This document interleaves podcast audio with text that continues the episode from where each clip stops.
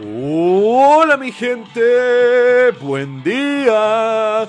Bienvenidos a otro episodio de Mañanas con Leo. Soy su anfitrión, Leo. Miércoles primero de agosto. ¡Woo! Comenzando el octavo mes del año con todo.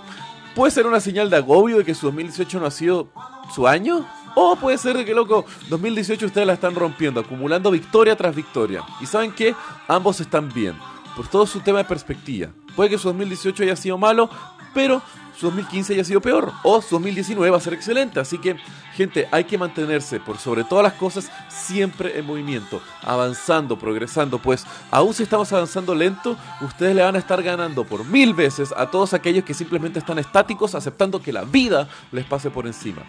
Y hablando de movimiento, hoy les quiero contar que hoy me llegó una noticia media triste. Pues hoy, miércoles 1 de agosto, es oficialmente el Día de la Deuda Ecológica.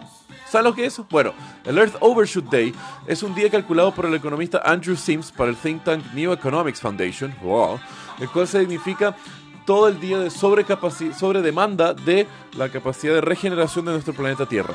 Esto se calcula en la cual se agarra la biocapacidad de la Tierra, esto significa lo que la Tierra puede producir de recursos naturales y de secuestrar CO2, se divide por nuestra huella ecológica global y luego se multiplica por 365. Fácil.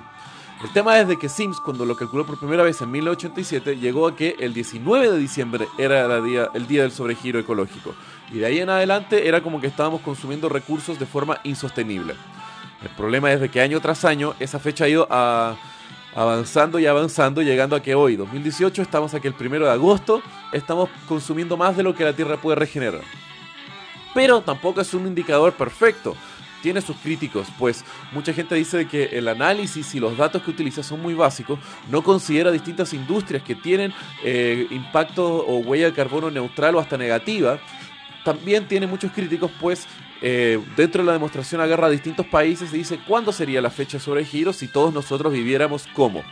Y esto es una gran crítica, pues muchos de los países que, según este indicador, son súper sustentables, lamentablemente la calidad de vida humana dentro de esos países, como por ejemplo Sierra León, es totalmente insostenible desde un punto de vista del desarrollo humano o por debajo de la línea de la pobreza, lo cual tampoco es sostenible. No podemos hacer que la humanidad entera viva en una condición de pobreza.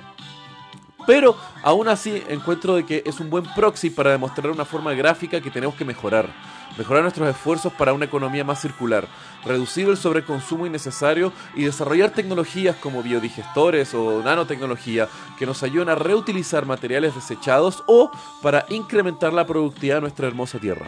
Así que bueno mi gente, esperemos que de aquí para adelante en los siguientes años vayamos mejorando nuestra visión, nuestro impacto ecológico y bueno, aquí por un 2018 insostenible.